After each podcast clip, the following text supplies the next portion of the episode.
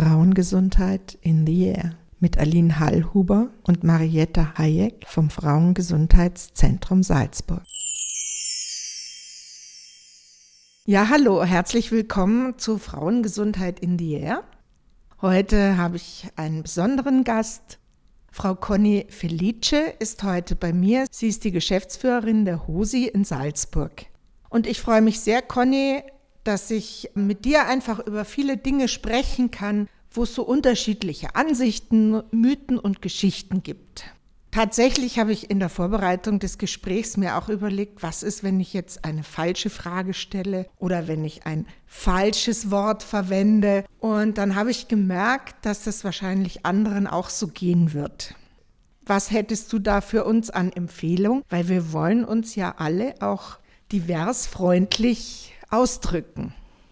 Ja, danke dir ganz herzlich für die Einladung zum Gespräch und ich freue mich, dass du auch gerade diese Frage stellst, weil ich denke, das ist auch für uns als Organisation, als Hose Salzburg wichtig, dass wir da etwas beitragen zur Gesellschaft, dass wir Handlungsmöglichkeiten auch in den Raum stellen, ohne dass wir nämlich als Sprachpolizei wahrgenommen werden, so nach dem Motto, hey, du darfst das Wort nicht sagen oder du, musst so oder so formulieren. Das versuchen wir auch zu vermeiden. Also ganz eine große Fehlerfreundlichkeit ist von uns als Hosi Salzburg auf jeden Fall mal gegeben. Das ist immer ein wichtiger Punkt.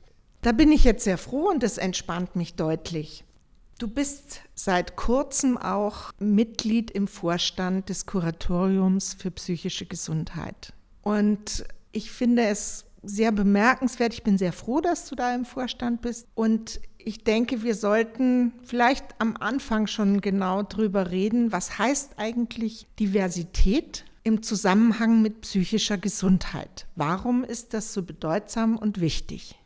Schon wieder so eine Frage, wo ich jetzt dann keine allgemeingültige Antwort geben kann. Aber ich kann sie aus unserer Arbeitsperspektive versuchen zu formulieren. Also wir nehmen ganz, ganz stark wahr, dass queere Menschen, ich erläutere das Wort dann gerne später noch einmal, dass queere Menschen sehr häufig in Kontakt mit Einrichtungen, mit psychosozialen Einrichtungen, mit Psychiatrie und so weiter und so fort kommen. Und da ist nicht ganz klar, Huhn oder Ei sozusagen. Worin liegt eigentlich die Ursache? Weshalb sind diese Menschen queer und gleichzeitig in Betreuung, in psychologischer Betreuung, in psychiatrischer Betreuung. Gibt es auch den Begriff Neurodiversität, der da im Raum herumschwebt. Das ist ganz ein, ein, oder ein relativ neuer Begriff, der versucht auch diese Dimensionen miteinander zu verknüpfen. Und ich habe jetzt nicht die letzten Zahlen, also ich habe das tatsächlich auch wirklich nur so, so am, am Rande mitverfolgt, eben bei Vernetzungstreffen in Wien mit anderen queeren Organisationen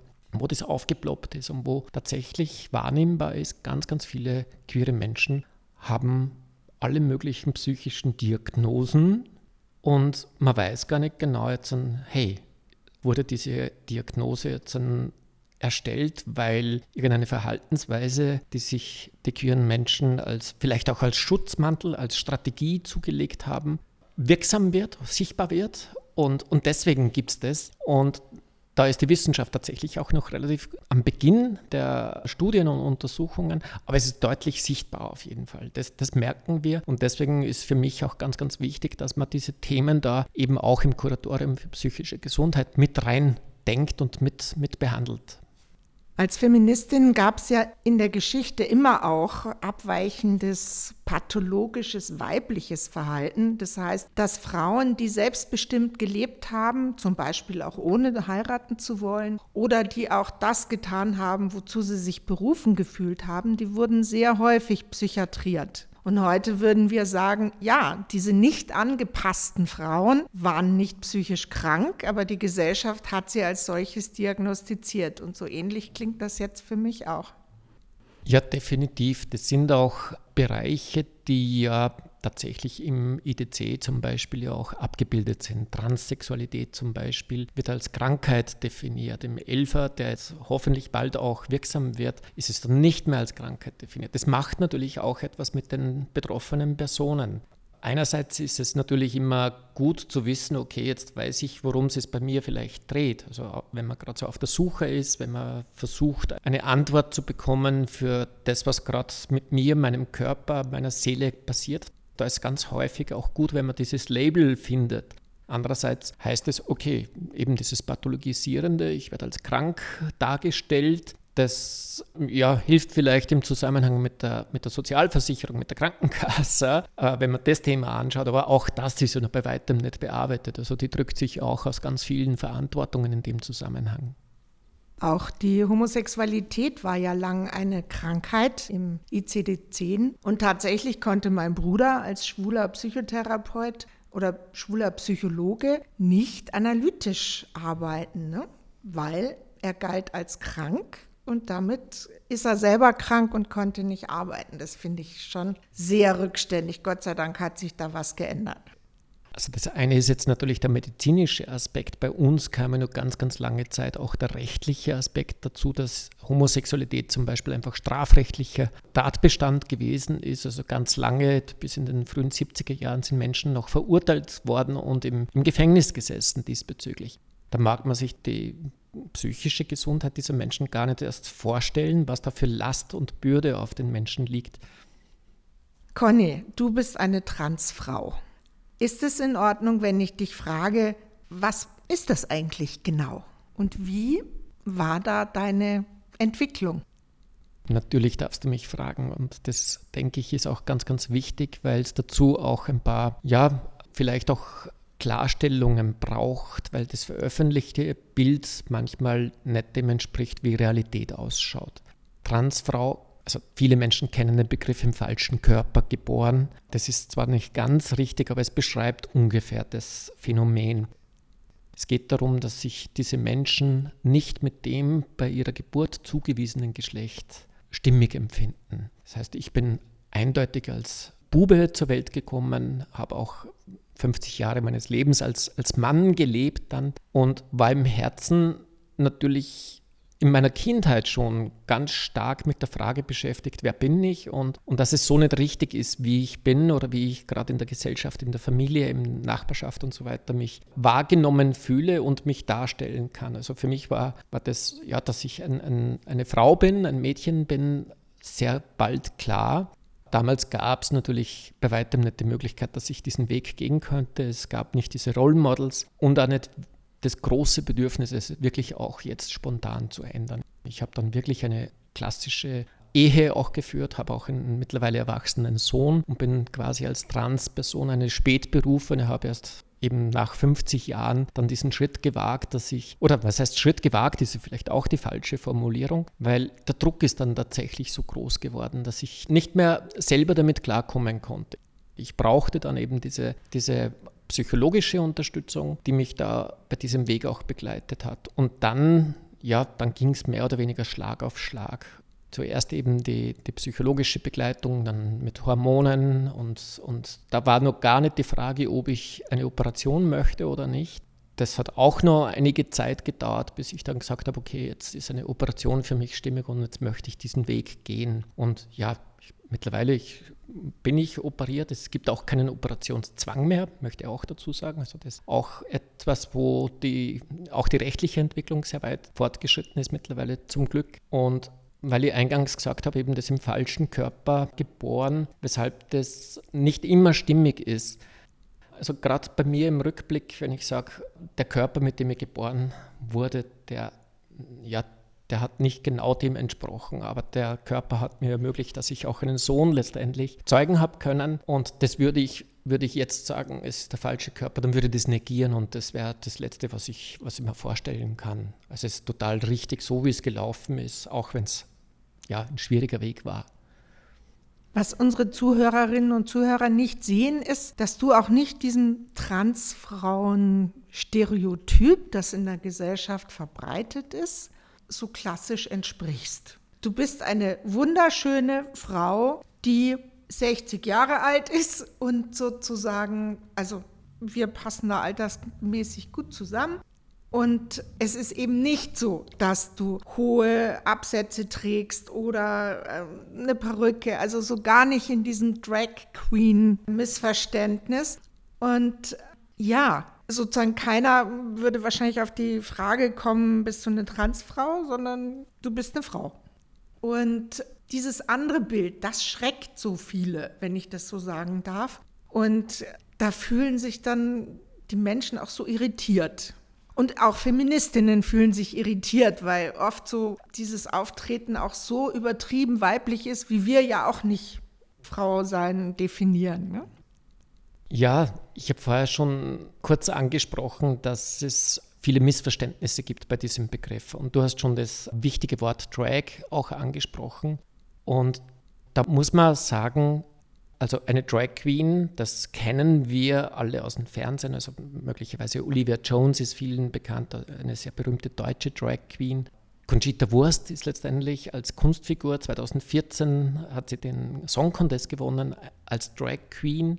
Ist eben eine Kunstfigur, das heißt, es ist ein, ein Bühnenelement. Und diese Drag Queens, die waren wirklich und sind auch nach wie vor in der queeren Community extrem wichtig, weil sie für Sichtbarkeit sorgen gerade was Medienarbeit und so weiter angeht.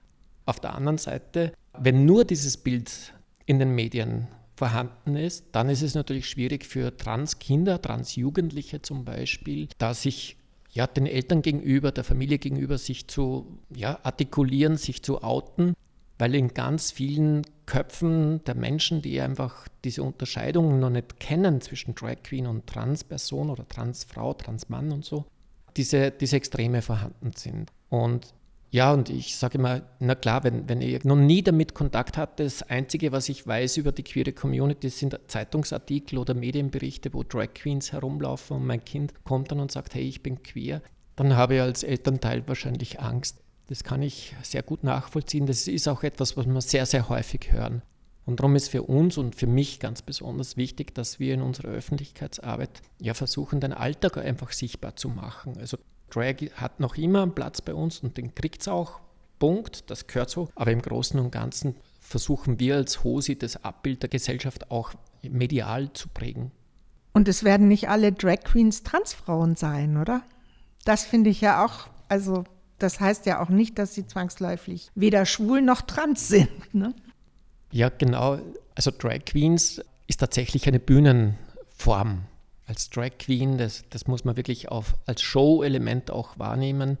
Und diese Personen, die das machen, die ja, sind auch begabt und begnadete Körper, sage ich immer. Können, die, die meisten können gut singen und tanzen und so weiter. Es ist toll, das zu sehen und so weiter. Nur eben, das ist dieser Bühnenaspekt, dieser künstlerische Aspekt. Und das andere ist einfach, ja, Privatleben auch. Und Drag Queens äh, sind ganz häufig einfach, ja, oder viele davon sind schon auch schwule Männer, aber ich kenne genauso Familienväter, die einfach das als Broterwerb gut umsetzen können und, und das finde ich auch eine tolle Lösung. Conny Felice ist heute bei mir. Sie ist die Geschäftsführerin der HOSI in Salzburg. Conny, äh, den Begriff queer, würdest du den bitte mal genau definieren, was wir uns darunter vorstellen können? Was alles dazu gehört und was nicht? Ja, ich wollte gerade sagen, ja, queer alleine stehend ist, ist fast zu wenig zu erklären, sondern es gehört wirklich dieses unsägliche Sprachkürzel LGBTIQA dazu. Und wenn man das eben auflöst, dann geht es um L für lesbisch, G, das ist das englische G, das steht für gay bzw. für schwul als deutsches Wort. B, das, also ein B für bisexuell, T für trans, I für Inter, dann das Q, das ist dieses berühmte Queer und ein A gibt es auch noch, das steht für asexuell oder auch aromantisch. Und dann gibt es nach dieser Buchstabenaufzählung noch ein Plus oder ein Sterndal und damit sind alle anderen gemeint, die sich der queeren Community, ich komme gleich dazu, eben zuzählen, aber nicht in den Buchstaben da vorhanden sind. Wer nicht in diesem Buchstaben Sammelsurium drinnen ist, das ist auch relativ einfach. Das sind Personen, Hetero-Menschen, Männer und Frauen, die dieses binäre Konzept einfach ja, leben, also als Mann oder als Frau und auch heterosexuell, sprich Mann liebt Frau oder Frau liebt Mann, das Leben. Und das ist sozusagen das Allgemeinbild, von dem auch ganz lange die Rechtsordnung geprägt wurde und das gesellschaftliche Leben geprägt wurde. Du hast noch das Wort queer angesprochen. Ich biete auch allen Menschen anstatt LGBTIQA das Wort queer zu verwenden, weil es viel, viel einfacher ist. Die Herkunft des Wortes ist allerdings eine weniger schöne. Das kommt aus dem England der 70er Jahre ungefähr. Dort wurde es als, durchaus als Schimpfwort für Homosexuelle verwendet. Und die Community damals hat es aber geschafft, dieses Wort positiv aufzuladen, so nach dem Motto, wir sind stolz darauf, dass wir queer sind. Und ja, und das ist über die Jahre einfach ganz stark gewachsen und mittlerweile zu einem Regenbogen oder zu einem Dachbegriff eben für dieses Wort, für diese Buchstabensammlung geworden. Also ich biete allen an, einfach zu sagen, queere Community, queere Menschen, queere Bedürfnisse und so weiter und so fort dann tut man sich viel, viel leichter und die queeren Menschen wissen, okay, du hast dich damit beschäftigt und es, es ist sicher ein sehr respektvoller Umgang, finde ich. Bei dem Queer ist für mich als Politologin immer auch so ein Theorieaspekt dabei, weil ich kenne das sozusagen, die frühesten Schriften von queeren Menschen waren sozusagen ein Theoriekonzept. Lag ich da falsch? Das ist eine gute Frage, auf die ich tatsächlich keine Antwort habe. Also ich kenne äh, jetzt die Schriften nicht im Detail, die du da meinst. Ich denke, es war tatsächlich jetzt diese, diese Anmutung aus der Gesellschaft, dass eben die Menschen queer, also das deutsche Wort ist einfach quer und dass sie einfach quer zur Gesellschaftsordnung stehen dass sie so gesehen wurden und das, das macht natürlich etwas mit den Menschen, eben das an den Rand gedrängt zu werden und außerhalb der Ordnung zu stehen. Das heißt, man, ja, man läuft Gefahr, eben nicht mitgenommen zu werden. Das ist ganz ein großer, ja, ich würde sagen, uns Menschen innerliegender Wunsch, natürlich dazuzugehören. Und ich finde, ja, das ist tatsächlich, denke ich, in den letzten Jahrzehnten eine der größten Errungenschaften, dass man diesen negativ besetzten Begriff in eine sehr, sehr positive Dimension kehrt. So wie auch die Schwulen sich dieses Schimpfwortes bedient haben, um sich dann selbst zu definieren. Leider wird es heute auch noch als Schimpfwort verwendet. Von queer höre ich das eigentlich nicht mehr. Als Schimpfwort wird queer überhaupt nicht mehr verwendet. Also ich weiß nicht, ob es in, in, England oder so vielleicht aus der einen oder anderen Gruppe noch so gesehen wird, dann nicht. Was natürlich schon im Raum steht, und das darf man nicht unterschätzen, ist im Moment eine, eine politische Instrumentalisierung unserer Themenbereiche. Und da gibt es einfach natürlich ja, Bewegungen, die sagen, hey, diese queere Themenwelt, die ist uns zuwider, die wollen wir nicht im, in unserer Gesellschaft haben. Also da passiert eine Instrumentalisierung. Das nehmen wir schon wahr, mit ein Grund, weshalb wir versuchen, ja, unsere Alltäglichkeit im, im in der Gesellschaft auch einzubringen und sichtbar zu machen, also dass man sie vor uns nicht fürchten muss. Interessant, ich meine, wir haben ja auch die Diffamierung der Gender-Debatte, wo es ja eigentlich nur um was, ich meine, Gender ist ja in dem Fall die simpelste Form, wenn man tatsächlich die weiblichen Formen auch mal mitformuliert. Es ist sehr absurd, dass man darüber diskutieren muss. Aber ja, ich habe mit Schrecken gehört, dass der ORF jetzt eine Anweisung gemacht haben, dass sie diesen Glottisschlag nicht mehr machen dürfen, was ich sehr wichtig fand und sehr gut. Auch für die queere Community, weil damit ist sie, die queere Community, auch inkludiert. Also das hoffe ich, dass das nicht ja, schlimmer wird. Dazu möchte ich was sagen. Also ich bin gerade letztens bei einem Interview gefragt worden, was ich zum Thema Gendern zu sagen habe. Und, und ich habe ganz große Augen gemacht und habe gesagt, okay, ja, ich finde es toll, dass sozusagen das auch tatsächlich die erste Frage war der Journalistin damals, weil das ist ein Thema, das nicht nur uns queere Menschen betrifft, ganz im Gegenteil. Also, und ich habe auch erwähnt, eben nicht nur Frauen, sondern das ist ein gesellschaftspolitisches Thema. Und für mich ist ganz, ganz wichtig, dass man gendert, weil worum geht es denn? Also Wörter, Wörter schaffen Realität. Und ihr kennt möglicherweise den, den Spruch, ich ich glaube von Wittgenstein, das Ende meiner Worte ist das Ende meiner Welt. Wenn ich etwas nicht mehr formulieren kann, dann ist es auch nicht vorstellbar in, in, und, und schon gar nicht lebbar. Und deswegen ist es einfach wichtig, dass man vor allem jungen Mädchen, jungen Frauen durch die Sprache signalisiert, sie kann Pilotin werden, sie kann Polizistin werden, sie kann Ärztin werden und so weiter. Also deswegen ist das Gendern für mich so wichtig junge Mädchen sollen nicht nur auf klassische Frauenberufe reduziert sein. Dazu braucht es einfach dieses Gendern, damit ja, die, die Kinder auch eine Vision haben, wie sie ihr Leben gestalten können. Das ist extrem wichtig. Oder eben auch PflegerInnen oder KindergärtnerInnen. Also diese, ich denke so, diese Welt in männlich und weiblich zu teilen, ist so oder so immer ein bisschen spärlich. Also insofern finde ich, dass die queere Debatte da sehr wichtig ist. Frau Conny Felice ist heute bei mir. Sie ist die Geschäftsführerin der HOSI in Salzburg. Conny, Wie sieht es mit lesbischen Frauen in der HOSI aus? Ich muss diese Frage stellen. Und wo ist das Thema Frauengesundheit für lesbische Frauen eigentlich wichtig? Also die HOSI hat geschichtlich schon vom Namen schon eine ja, starke männliche Konnotierung entstanden als homosexuelle Initiative von Männern. Es gab allerdings auch eine Transperson damals und dann auch sehr bald Frauen, die sich daran beteiligt haben. Und Frauen sind in der Hose immer schon wichtig gewesen und sind es jetzt, würde ich sagen, ganz extrem. Sie sind wichtig, weil es ist fast, fast dramatisch. Frauen tragen in der Hose genauso zur Care-Arbeit sozusagen, zur ehrenamtlichen Arbeit bei, wie es natürlich auch in der gesellschaftlichen Breite der Fall ist. Also ganz, ganz viele Dinge werden von Frauen in der Hose gemacht. Das sind allerdings jetzt nicht Zuarbeiten zu Männerprojekten, ganz im Gegenteil, das sind tatsächlich auch eigenständige Frauenprojekte. Und ja, also wir haben im Vorstand tatsächlich eine Parität, Männer, Frauen, das ist uns, uns wichtig und ich bin als Transperson in der Geschäftsführung. Also wir versuchen die Diversität auch in den Funktionen abzubilden. Und da braucht es manchmal eben auch die Quote, um das umsetzen zu können. Manchmal muss man auch Männer in die Quote reinholen, damit Männer in ihre Verantwortung kommen. Das ist auch wichtig, finde ich.